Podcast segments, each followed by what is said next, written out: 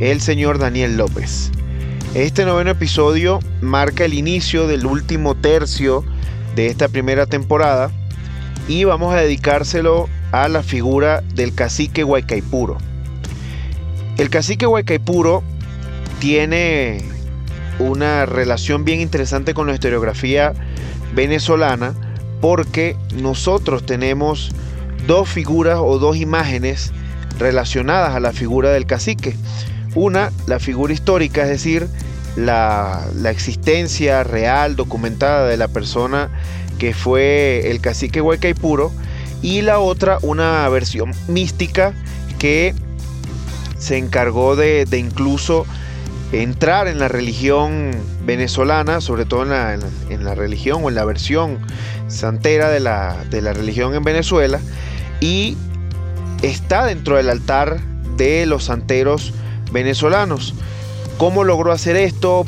¿Por qué es una figura con esta, con, esta división, incluso similar a Simón Bolívar, si, si lo analizamos desde ese punto de vista? Lo vamos a ver en este episodio y vamos a entender un poco la importancia del cacique Hueca y Puro y por qué es vital para la historia de la conquista y colonización entender la influencia y acciones llevadas a cabo por el cacique Huaycaipuro.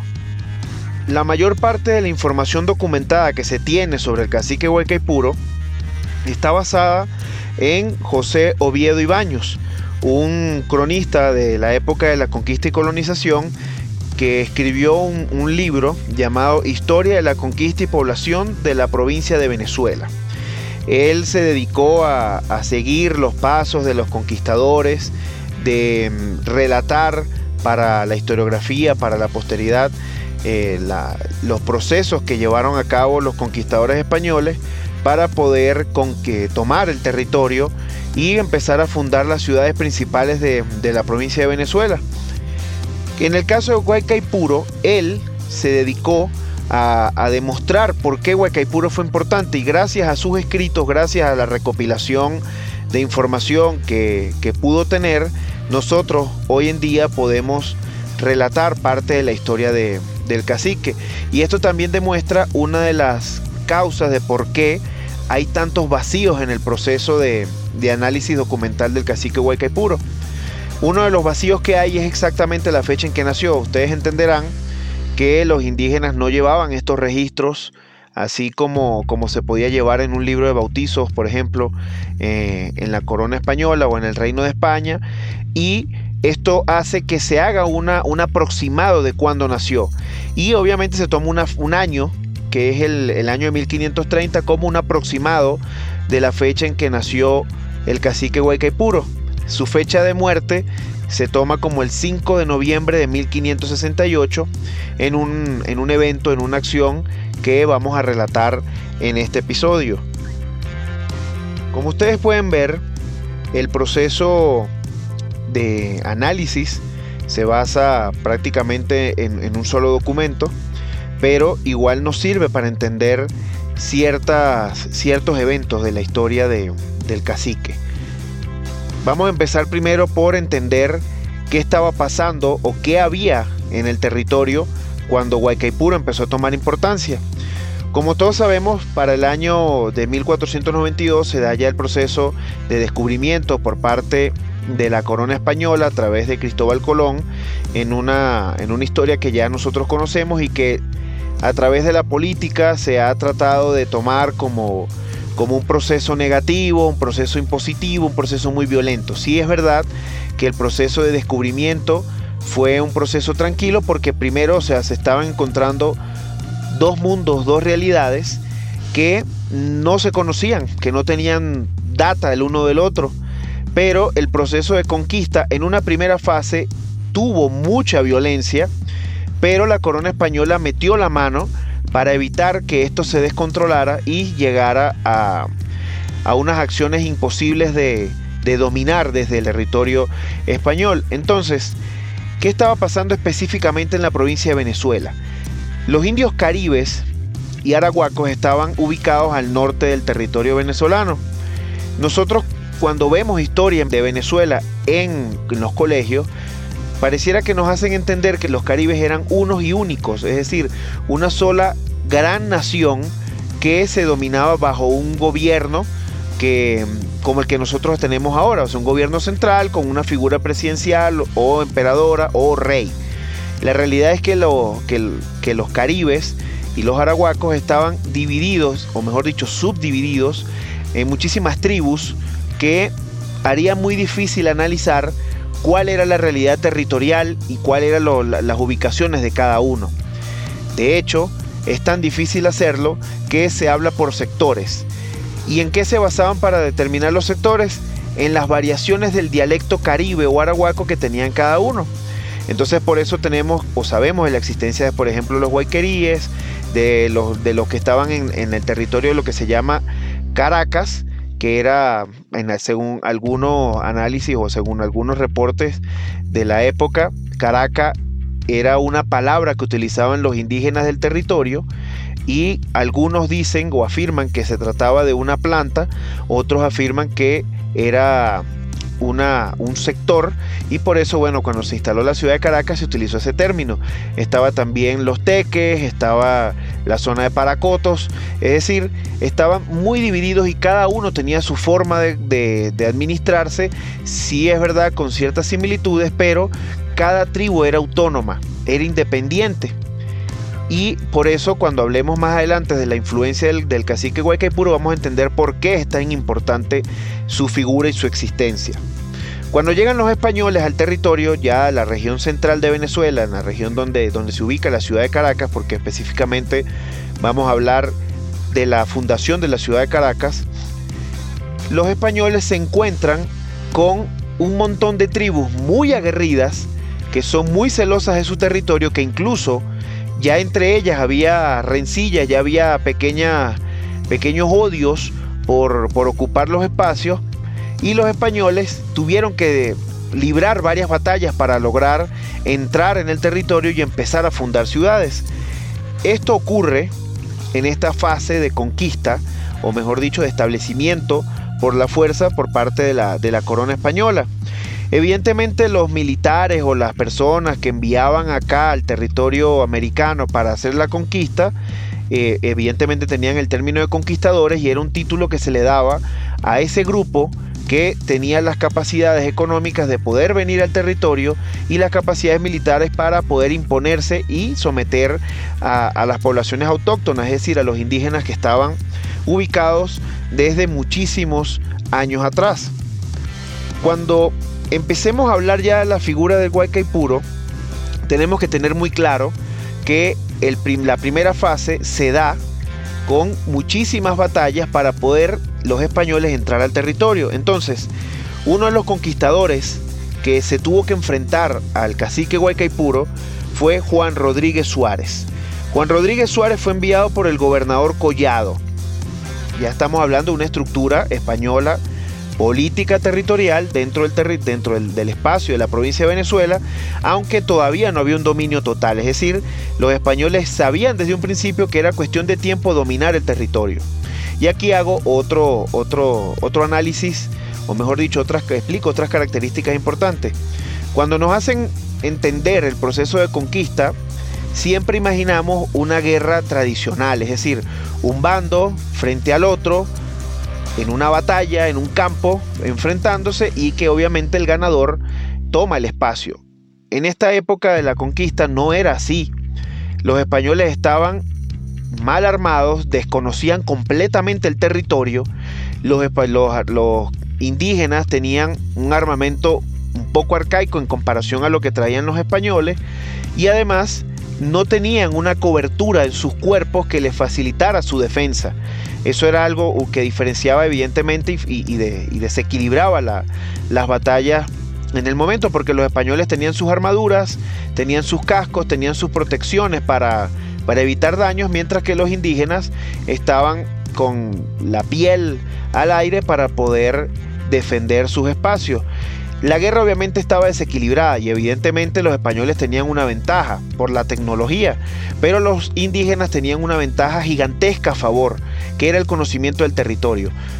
No hay que desprestigiar a los indígenas o tratarlos de, de grupos completamente desorganizados o, con faltas de desarrollo porque no tenían la necesidad de llegar a ese punto. Cuando llegan los españoles, evidentemente ese golpe de, diferencia tecnológica fue algo que, que le generó mucho pánico, mucho miedo, y los españoles lo aprovecharon a su favor. Sin embargo, el conocer sus territorios, el tener el, pleno dominio de, los espacios, le facilitó muchísimo a los indígenas defenderse por un largo tiempo y por eso el, el proceso de conquista fue muy difícil. Además, también debemos tener en cuenta que los españoles tuvieron que reclutar a indígenas para aprovechar el, conocimiento de, espacios, de territorios y sobre todo de idioma para poder comunicarse con las tribus en sus avances y establecimientos. Como les estaba comentando, Juan Rodríguez Suárez fue uno de los conquistadores que tuvo que enfrentarse al cacique Huaycaipuro. Él empezó a establecerse en el territorio de eh, la zona de, Caracas, sobre todo hacia, el territorio de lo que hoy es el, el sector de Katia y pues trató de, aprovechar la explotación minera. Huaycaipuro atacó sus campamentos, mató a los mineros y eh, logró pues eh, espantar a, este grupo dirigido por Juan Rodríguez Suárez. Sin embargo, Juan Rodríguez Suárez, pues en, otra, en otros procesos de, batalla y enfrentando directamente a Huaycaipuro, muere en un combate. A Rodríguez Suárez lo va a suplantar un nombre que muy pocos caraqueños saben cuál es el origen del nombre de su principal autopista. Francisco Fajardo fue otro conquistador y él tiene unas características bien, bien interesantes de las cuales podríamos hablar largo y tendido. Francisco Fajardo nació en la isla de Margarita. Su madre era indígena y él por asociaciones y por, necesidad de, aliarse con el, con el bando más fuerte, ocupó muy buenos puestos durante el proceso de conquista y colonización de mano de los españoles. Entonces, Francisco Fajardo tiene su lugar en la historia de la fundación de Caracas porque él intentó fundar la ciudad en varias ocasiones y Huaycaipuro se las destruyó todas. Francisco Fajardo intenta establecer en este sector que les comento, en el sector de lo que hoy es Katia, establecer la, primera o el primer intento de fundación firme de la ciudad de Caracas, Huaycaipuro, a través de una técnica que evidentemente él no sabía que se estaba aplicando con el conocimiento pleno, pero analizándolo hoy y comparándolo con, actividades bélicas del momento, o mejor dicho, analizando momentos de guerra que hayan existido a lo largo de la historia universal, el cacique Huaycaipuro aplicaba la guerra de guerrillas. ¿En qué consistía la guerra de guerrillas? No enfrentar de una manera frontal al enemigo, sino a través de pequeños grupos de eh, personas armadas, molestar constantemente al rival, evitando que avance, evitando que se sienta cómodo en el territorio. Así que con esta técnica demostraban los indígenas la importancia del conocimiento del territorio y además evitaban que la ventaja tecnológica de los españoles con su armamento les sirviera de, de ayuda para poder derrotarlos en una sola batalla. Evidentemente la guerra de guerrillas necesita muchísima resistencia, necesita muchísima fuerza de voluntad porque en cada ataque, en cada emboscada, se pierden gran cantidad de vidas o quedan muy mal heridos algunos de los que sobreviven. Entonces, ¿por qué el cacique Guaycaipuro empezó a ganar esa leyenda? Porque él siempre estaba en estos procesos de, de ataque a los españoles y parecía ser invencible. Nunca se le veía mal herido, nunca se le vio afectado. Es verdad que perdió muchas batallas, bueno, muchas pequeños, pequeñas escaramuzas, pero él siempre fue capaz de rearmar su grupo y aprovechar la gran ventaja que él tuvo y es el mayor éxito que tuvo el cacique Huaycaipuro, aparte de haberle frustrado a Francisco Fajardo, a Rodríguez Suárez, el establecimiento de, de nuevas ciudades, que fue lograr la confederación de indígenas. Ese es el gran golpe que dio el cacique Huaycaipuro y que incluso le generó el gran respeto y el gran nombre que hoy tenemos de, su, de su existencia. ¿Qué fue esto de la confederación? Como les dije al inicio del programa, los caciques eh, estaban divididos por sectores, las tribus estaban divididos por sectores y cada uno tenía su cacique. Es decir, no había una unidad. En cambio, Guaycaipuro logró que bajo su figura la gran cantidad de caciques del territorio de la región central de Venezuela, de la región central y, de la costa de Venezuela, lograran unirse para enfrentar a un solo enemigo. Y aquí vuelvo a repetir lo mismo, a pesar de que él tenía esta gran cantidad de indígenas bajo su, su mando, él mantuvo la guerra de guerrillas porque él sabía que el volumen de personas que él tenía le servían para enfrentar a los españoles, pero nunca en una guerra frontal. Ya ellos venían viendo cómo en lugares eh, cercanos los españoles habían arrasado con, tribus completas que se habían negado a someterse al, reino español. Entonces, esta confederación, vamos a, especificarla por, por sector, y por cacique que, aceptó el dominio de, de Huaycaipuro. De primero estaba el cacique Huaycaipuro, evidentemente, para el, grupo de los teques. Evidentemente estaban en el mismo sector donde se encuentra hoy la, capital del estado Miranda. Estaba Huaycamacuto, que era el cacique de los Huayqueríes, pero no de los Huayqueríes de Margarita, evidentemente no del grupo, no del, equipo de básquet, pero eh, los Guayqueríes tenían un grupo en la isla de Margarita y otro grupo en la costa de Venezuela hacia el sector de Barlovento.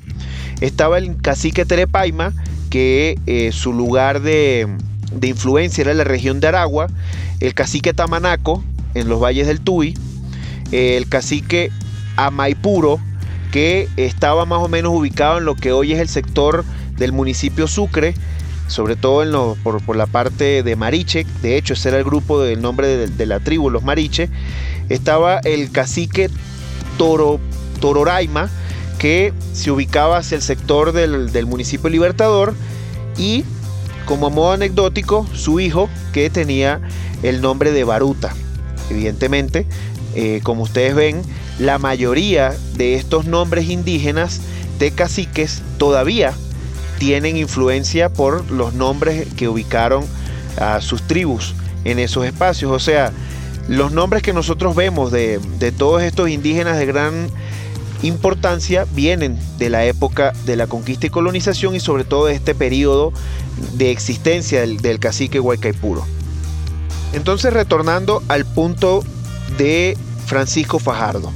Francisco Fajardo se tuvo que enfrentar en múltiples ocasiones a Huaycaipuro Evidentemente en algunos momentos, en algunas pequeñas escaramuzas lo venció, pero la guerra de resistencia, que como les dije es una de las principales características que debe tener eh, el que está ejecutando la guerra de guerrillas, la ganó el cacique. Y Francisco Fajardo, a pesar de que había logrado fundar ciertas pequeñas locaciones, se tuvo que retirar del proceso de, conquista de la región central de, Venezuela y por, por, motivos de odio eh, llevado a cabo por, por, los celos sobre todo de, ver que una persona no nacida en España estaba tomando importancia y que aparte estaba obteniendo grandes victorias y, buenos resultados en, en el establecimiento de ciudades, fue asesinado por Cobos, otro de los que estuvo ocupando espacios militares en la conquista del territorio venezolano y además que lo mató, aparte que lo asesinó, lo cortó en cuartos, o sea, una, una, una acción bastante desagradable y violenta que tuvo una consecuencia. Nosotros vemos o nos hemos hecho creer que los españoles que, estaban en, América eran personas extremadamente correctas, extremadamente eh, defensoras de, de un orden, pero para poder ver la realidad del momento, estamos viendo que una persona fue capaz de matar y descuartizarla, mientras que los indígenas tomaron a Cobos, lo, tuvieron detenido, lo tuvieron preso, y en vez de, que, de llevar la venganza, porque a pesar de que Fajardo estaba en el bando contrario, era uno más por sus orígenes indígenas, y en vez de matarlo y hacer eh, la ejecución de una venganza fría, lo que hicieron fue entregarlo a la Real Audiencia y lo juzgaron. Y él terminó sentenciado, este, este señor Cobos. Entonces, ¿qué pasa después de esto? Guaycaipuro siguió su proceso de saqueos y destrucción del territorio dominado por los españoles. Esto, esto es, es, importante resaltarlo porque no estamos hablando de que Guaycaipuro iba generando el miedo en todos los, los territorios indígenas, no. Era el lugar donde estaban los españoles asentados, lugar que atacaba Guaycaipuro. Y aparte lo hacía porque estaba defendiendo sus espacios. Como les dije, tenía una fuente inagotable de, de vidas de soldados para recuperarse rápidamente y aparte esto le servía como una forma de defensa constante y como también les dije empezó a engrosar su, eh, su leyenda dentro del espacio territorial venezolano. Cuando comienzan a cambiar las cosas? Cuando llega el conquistador que fundó de manera definitiva a la ciudad de Caracas. Y no señores, no es Santiago de León fue don Diego de Lozada. Don Diego de Lozada era un español de origen eh, del territorio de León. Llega aquí al territorio venezolano con la misión específica de acabar con la guerra de Guaycaipuro y establecer una ciudad que pudiera funcionar como eje de control para el resto de la conquista del territorio venezolano. Evidentemente lo va a lograr, es el fundador de la ciudad de Caracas, Diego de Lozada va a fundar la ciudad de Caracas llamada con su nombre completo que sería Santiago de León de Caracas. Pero para lograrlo tuvo que vencer a Huaycaipuro.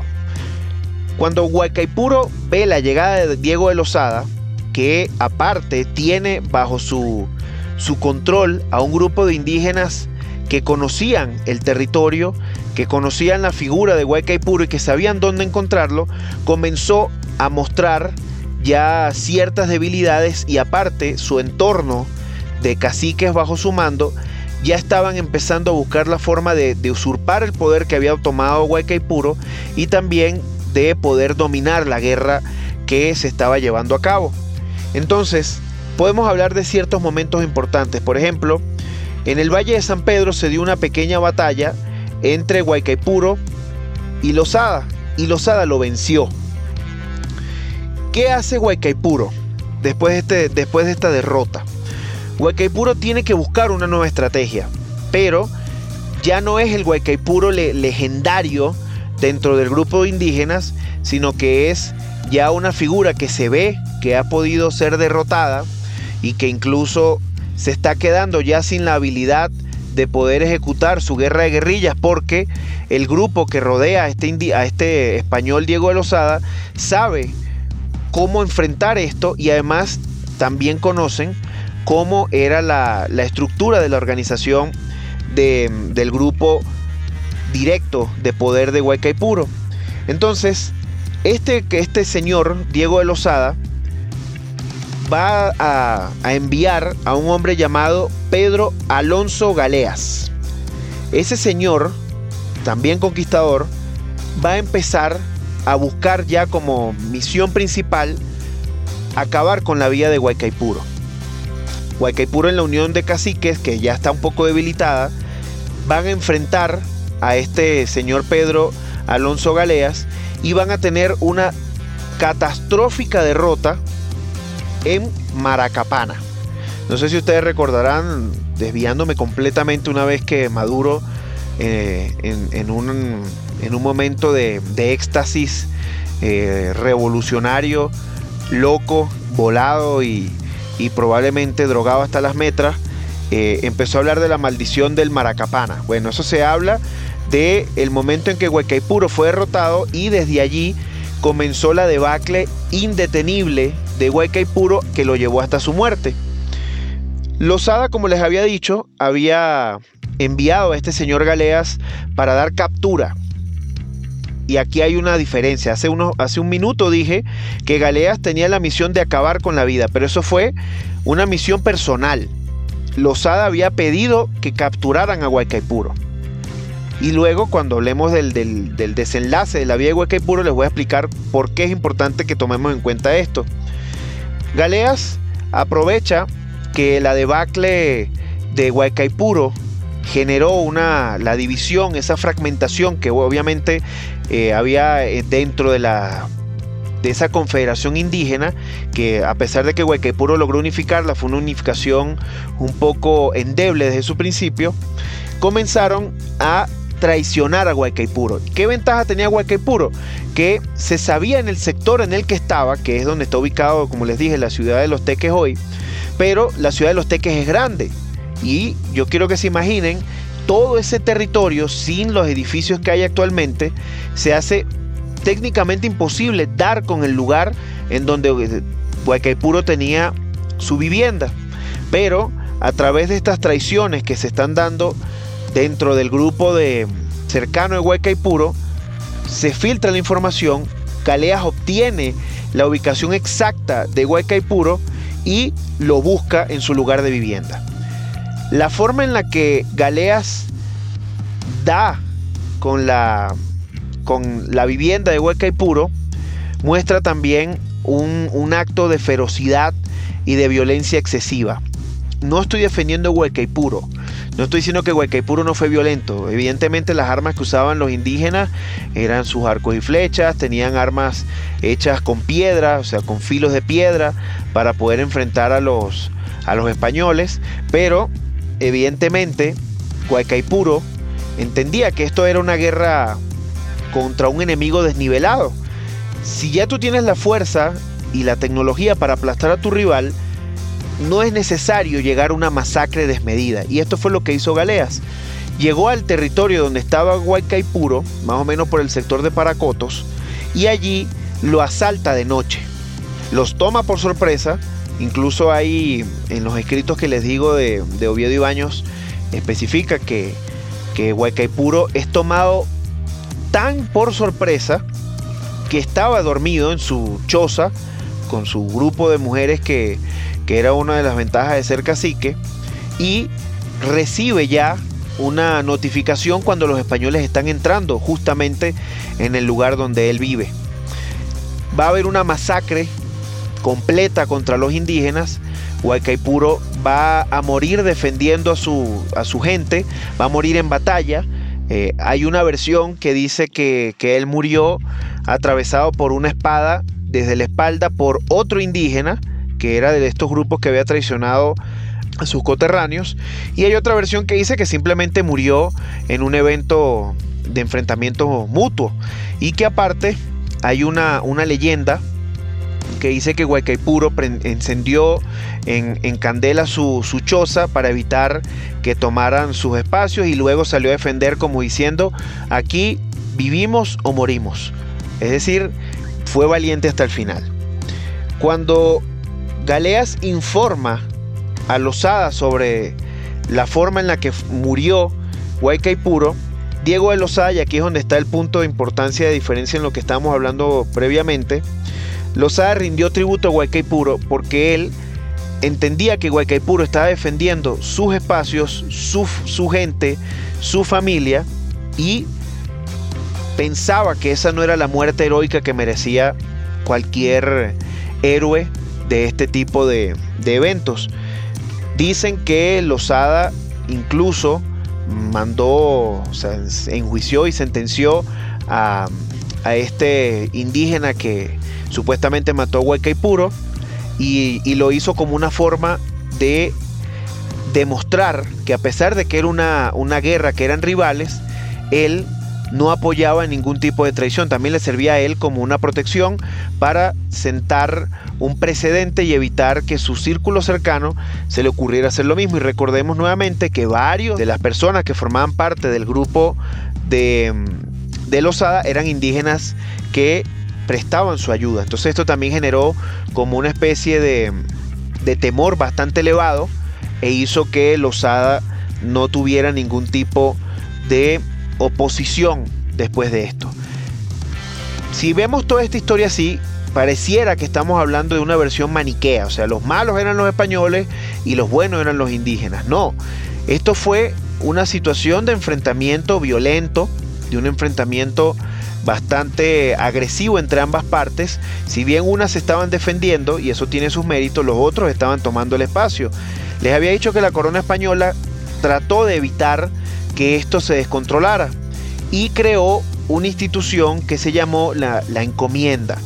La encomienda era una forma de gobierno un poco medieval, pero una forma de gobierno al fin, en la que si las tribus se rendían y aceptaban uno, el poder católico y dos, el poder de la corona española, es decir, no hacían guerra, se evangelizaban y aparte aceptaban el, el mando español, ellos podían habitar sus territorios, a pesar de que se los repartían entre los españoles, pero los indígenas estaban adscritos a la tierra. ¿Qué debían hacer ellos para mantenerse allí? Cosechar, cultivar, eh, llevar la ganadería, si había minas, pues trabajar en las minas, a cambio de pagar un tributo a, a, ese español al que se le había entregado la encomienda y el español a cambio les perdonaba la vida y les permitía estar allí. Evidentemente esto fue una forma de, entre comillas, negociación, evidentemente de manera injusta, pero el reino español estaba buscando la forma de apaciguar la guerra y de evitar que hubiese una masacre. Recuerden que ellos estaban basados bajo la ley católica y las reglas católicas pues hablan muy claro de un sistema de evangelización y sobre todo de control divino por parte de las autoridades. Entonces, estas encomiendas fueron la forma en la que los indígenas vieron la posibilidad de evitar el destino que tuvo Huaycaipuro. ¿Por qué les, les, digo esto si ya cerré la, la vida de Huaycaipuro? Porque la consecuencia de su muerte fue que muchos indígenas aceptaron esto de la encomienda, eh, se bajaron los niveles bélicos y evitaron así una desaparición absoluta de sus tribus. Después de la muerte de Huaycaipuro, el cacique Tamanaco toma la, el liderazgo del grupo de los caribes, ya evidentemente muy mermada, mucho más fácil para los Ada y para el resto de los conquistadores tomar los territorios.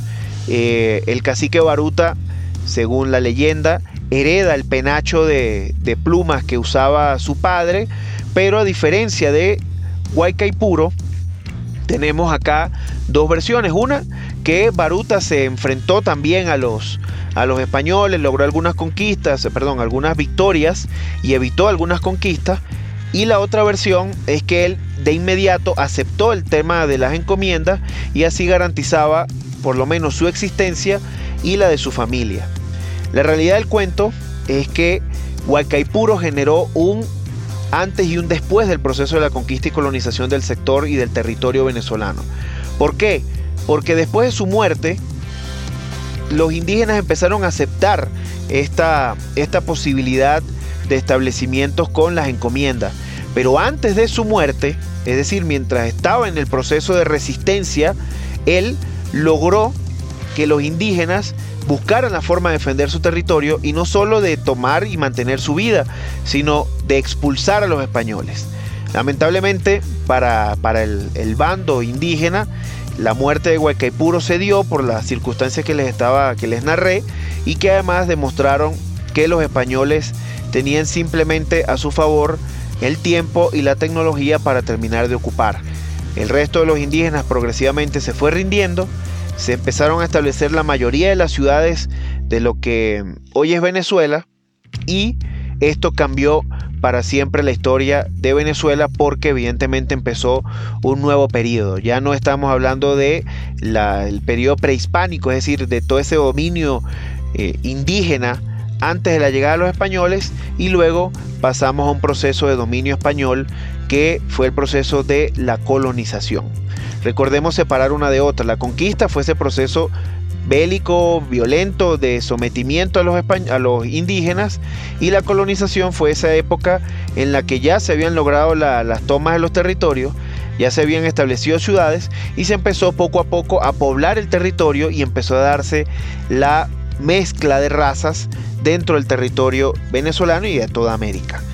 La leyenda de Lozada se hizo más grande porque venció a Huaycaipuro y esa propaganda le sirvió a él para poder avanzar en sus, en sus dominios y conquistas. Nuevamente no me queda más que agradecer su atención, su fidelidad para, para con el programa Maestranza.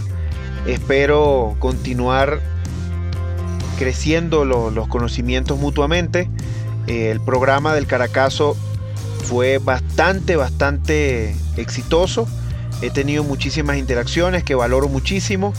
Eh, para los próximos tres episodios que estamos por desarrollar para cerrar esta primera temporada, vamos a hacer unas pequeñas consultas y espero que el capítulo 12, que cierre este, esta primera parte del desarrollo de maestranza, sea un episodio épico y que sobre todo lo hagamos entre todos nosotros para lograr un buen aprendizaje y sobre todo una buena interacción mutuamente.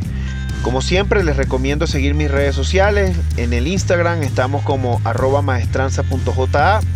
Muchísimas gracias por su atención, muchísimo éxito. Nos vemos en el próximo episodio el próximo jueves. Muchas gracias.